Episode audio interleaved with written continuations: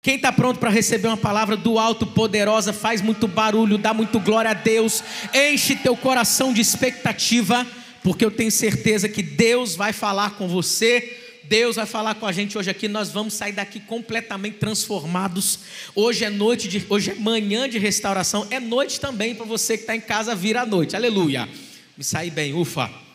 Mas hoje é manhã de restauração. Hoje é manhã de novos começos. Hoje é manhã onde você vai ver Deus fazendo tanta coisa na tua vida. Hoje é uma manhã do teu coração se encher de esperança.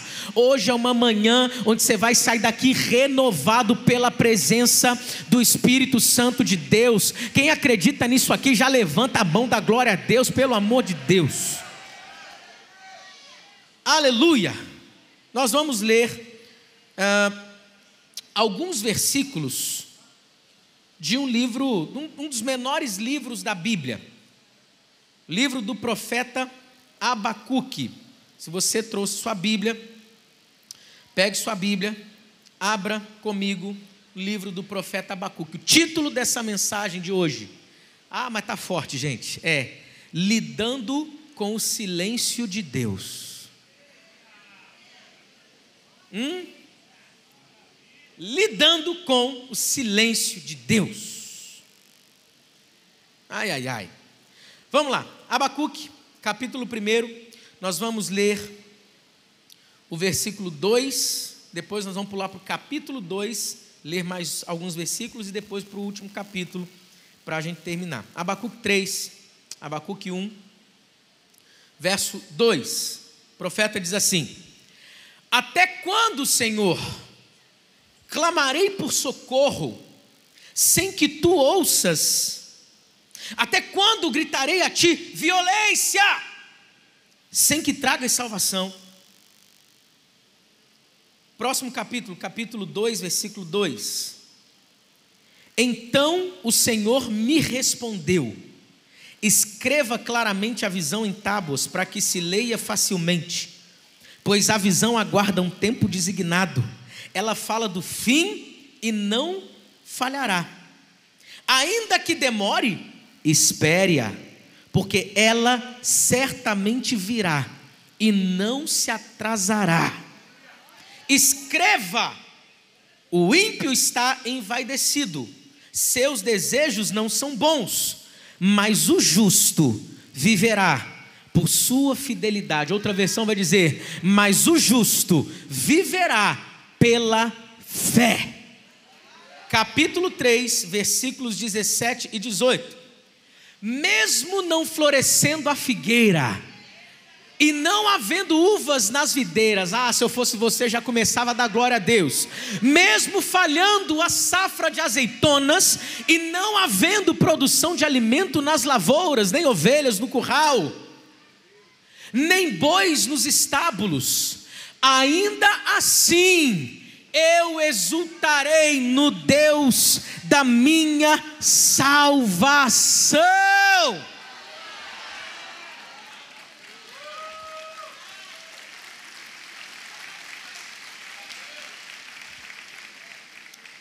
Já aconteceu com você de você viver uma situação de um longo período onde você busca onde você olha para situações do lado de fora e percebe que elas não estão do jeito como deveriam estar. Você olha para situações na sua vida e você percebe, não dá para continuar do jeito que está. Preciso de uma mudança na minha vida. E aí então você começa a clamar a Deus, porque você conhece o caráter de Deus. Deus é Deus que responde, Deus é Deus que faz, Deus é Deus que traz uma intervenção sobrenatural no curso natural das coisas. Deus é Deus que alinha a minha vida, Deus é Deus que me guia nas veredas da justiça, Ele é o bom pastor. Eu conheço o caráter do meu Deus, eu vou clamar para que essa situação ao meu redor mude e Deus vai me responder e a situação vai mudar. Você faz isso, só que você clama, você chora, você ora, você grita, e tudo o que você tem, na sua perspectiva, é o silêncio de Deus. Já aconteceu isso com você? Hum? Olha o que está acontecendo aqui, só para a gente entender. Abacuque foi um profeta. Ele estava profetizando num tempo muito difícil do povo de Judá. Lembra que Israel, Deus criou Israel uma nação, dividiu as terras para as tribos, deu cada terra para uma tribo diferente. Eles viviam muito bem, até que fizeram o que era mal diante do Senhor. E aí aconteceu uma guerra terrível, foi dividido o reino, ficou como reino do norte, reino do sul. Eu sempre falo disso aqui para você se situar nessa história de Israel. Aí, no reino do norte, eles já tinham se misturado, os, os, os inimigos já tinham vindo e devastado tudo, se misturado com o povo que era povo de Deus. Mas o reino do sul a coisa tinha ficado ainda é, inteira. Só que eles também começam a cometer falhas. E isso faz com que os inimigos venham para sitiar, para arrancá-los dali. Vieram os babilônicos e começaram a, é, a, a tirar todos eles dali e levá-los presos. É o tempo do cativeiro. Um pouco antes desse período do cativeiro babilônico começar, foi que Abacuque está profetizando. Então você pensa, o, a, a sociedade estava completamente perdida violência atrás de violência, relacionamentos completamente frustrados, a opressão prevalecendo, um tempo muito sombrio estava sobre o povo de Deus, relacionamentos defeituosos, fora, dentro da família, a sociedade estava se decompondo. Aí um profeta que é usado por Deus vê essa situação, e o mais interessante, Adriana, olha só, é que os profetas, como era o ministério do profeta naquele tempo? Deus vinha, falava com o profeta, para que ele trouxesse uma mensagem, seja de alerta, seja de juízo, seja de consolo para um povo específico. Então o profeta nada mais era do que um porta-voz de Deus. Posso ouvir um amém? Deus falava com o profeta e ele vinha e transmitia. Assim diz o Senhor. Era assim. Só que esse profeta Abacuque, algo acontece diferente com ele, porque ele está vendo a situação de calamidade na sociedade, ele está vendo o povo de Deus sendo destruído, ele está vendo todas as coisas mais terríveis, ele está vendo esse tempo sombrio que assola o povo escolhido de Deus, e ele percebe que Deus, olha para mim, Deus não está fazendo nada. Então, ele não espera receber uma palavra de Deus para liberar sobre o povo. Seja uma palavra de encorajamento, consolando o povo, dizendo: Olha, tá ruim, mas vai ficar bom. Deus está no controle. Não tem essa palavra. Então o próprio profeta se volta e diz: Deus, o Senhor vai ficar olhando para tudo isso e vai ficar calado. O Senhor não vai fazer nada para mudar essa situação. Libera logo a palavra que eu quero liberar sobre o povo, para que o povo tenha esperança no Senhor. Ele vai dizer isso. Nada acontece, tudo que ele tem é o silêncio. A voz de Abacuque fica ecoando, porque o mal prevalece. E parece que com a gente é da mesma forma. Tem coisas que a gente vive na nossa vida e a gente fica perguntando: por que Deus? E tudo que a gente tem é silêncio. O Senhor não vai fazer nada. O Senhor não está vendo essa situação acontecendo. Cadê a sua intervenção? Tudo que você tem é o silêncio. Nós encontramos um cenário cinzento, um profeta clamando a Deus quando deveria profetizar para o povo mas isso mostra para nós que dias maus não podem calar os nossos lábios de clamar a Deus. Dias de crise não podem nos deixar calados e paralisados diante de situações de calamidade. Nós vamos abrir a nossa boca e nós vamos clamar ao Deus Todo-Poderoso, porque nós conhecemos o caráter do nosso Deus. Tem alguém comigo aqui nessa manhã? Então entenda, Deus não para de trabalhar, é o que a gente vai aprender hoje. Deus não para de trabalhar em seu favor, só porque para você ele está em silêncio. Pastor Leandrinho, mas como é que eu lido com esse aparente silêncio de Deus no meu dia a dia, na minha vida? Através dessa história, nós vamos aprender três lições. Que se nós quisermos de fato permanecer firmes, mesmo nos piores dias da nossa vida, nós não apenas permaneceremos firmes, mas como sairemos muito mais fortes do outro lado. Primeira lição que eu aprendo com essa história de Abacuque é que o silêncio de Deus nunca significa desprezo. O silêncio de Deus nunca significa desprezo. O profeta está clamando, dizendo: Até quando eu vou clamar e o Senhor não vai me escutar? Em outras palavras, ele está gritando para Deus: Deus, por que o Senhor não faz alguma coisa? Você já se viu diante de situação parecida? Hum? Três são as dores desse profeta. Primeiro, a primeira dor é sobre o que está acontecendo à sua volta. Ele enxerga o cenário de violência, destruição, perversos cercando o justo e por aí vai. Pode ser que você esteja vivendo esse cenário. As coisas à sua volta não estão nada bem e você está indignado com aquilo que está acontecendo. E para você, Deus tem que fazer alguma coisa, Deus tem que intervir nessa situação.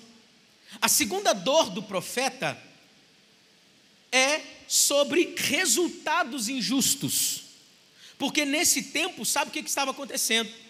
Ímpio estava prosperando mais do que aqueles que serviam a Deus. Ele dizia assim: não tem como, não dá. É muita injustiça. Só que isso não é de agora. Olha para Salmos 73, 73, versículo 3, coloca para mim. Salmos 73, 3 diz assim: Pois tive inveja dos arrogantes, quando vi a prosperidade desses ímpios. Deixa congelado aqui. Tem gente que olha para a vida de outras pessoas e você fica falando assim: Deus, por que, que eu estou vivendo essa situação? Eu te sirvo, eu oro, eu estou aqui fazendo a sua obra, a sua vontade. E parece que o perverso, parece que quem não faz, está prosperando muito mais do que eu em diversas áreas da vida. Meu casamento, que te sirvo, Deus, eu te sirvo, está por um fio. E parece que o do outro que nem te serve, está muito melhor. Esse questionamento não é atual. Mas olha só o versículo 12. Olha só. Verso 12 de Salmo 73. Assim são os ímpios, sempre despreocupados, aumentam suas riquezas. O salmista está questionando, está dizendo: olha só, mas olha o que Deus vai trazer, olha só o desfecho disso aqui no verso 17, do mesmo salmo, diz assim: e o salmista está declarando tudo isso que ele vê ao redor. O ímpio prosperando, quem não serve a Deus se dando melhor do que quem se dando bem melhor do que quem serve a Deus. Mas no final ele vê: até que eu entrei no santuário de Deus e então compreendi o destino dos ímpios. Pega isso aqui, pega isso aqui. Sabe o que é isso aqui? Resultados injustos para muita gente, para muitos de nós. Mas entenda, Deus já conhece o final. Ele muda o quadro da sua vida. E aquele que você pensava, ai, está se dando bem, Deus vai mostrar para você o que é que vai acontecer. Tem alguém entendendo isso aqui? Preste atenção, porque essa era uma dor do profeta. E essa pode ser uma dor sua. Calma, o que há de vir virá. Deus há de se levantar sobre a terra. A sua situação não vai permanecer assim. A Bíblia diz que o ímpio junta para os justos. Tem alguém me ouvindo nessa manhã, nesse lugar, querido?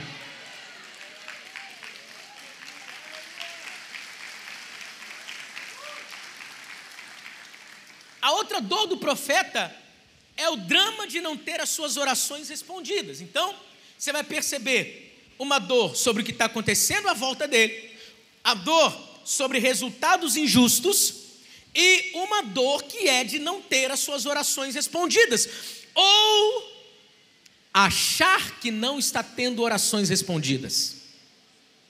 Preste atenção. Abacuque não está em crise somente com os homens, ele não está indignado somente com o que está acontecendo na humanidade, mas ele também está indignado contra Deus. Que silêncio é esse, Deus? Eu não aguento mais esse silêncio. Ele está indignado. Mas olha os Salmos 13, do 1 ao 6, que diz: para você ver que não é só você e Abacuque que grita para Deus até quando. O salmista também disse: Até quando, Senhor? Para sempre te esquecerás de mim? Até quando esconderás de mim o teu rosto?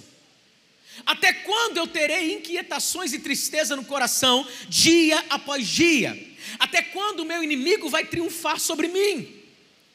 Olhe para mim e responde, Senhor, meu Deus, ilumina os meus olhos, ou do contrário, dormirei o sono da morte.